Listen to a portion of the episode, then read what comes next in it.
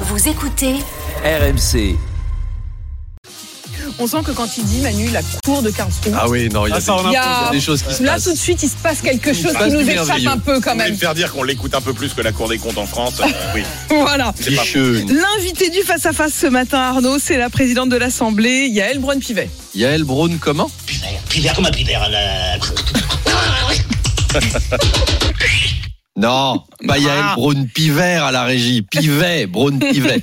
Yael est présidente de l'Assemblée, un job qui n'a pas dû être facile hier soir. hein. Mm. C'était même mission impossible. Bonjour agent Braun Pivet. Votre mission, si vous l'acceptez, est de faire voter une loi immigration trop à droite pour la gauche, trop à gauche pour la droite, trop ciotiste pour le RN, trop pas assez macroniste pour les macronistes qui l'ont pourtant écrite eux-mêmes, le tout avec une majorité relative des frondeurs et en récoltant les voix du RN mais en disant qu'elles comptent pas.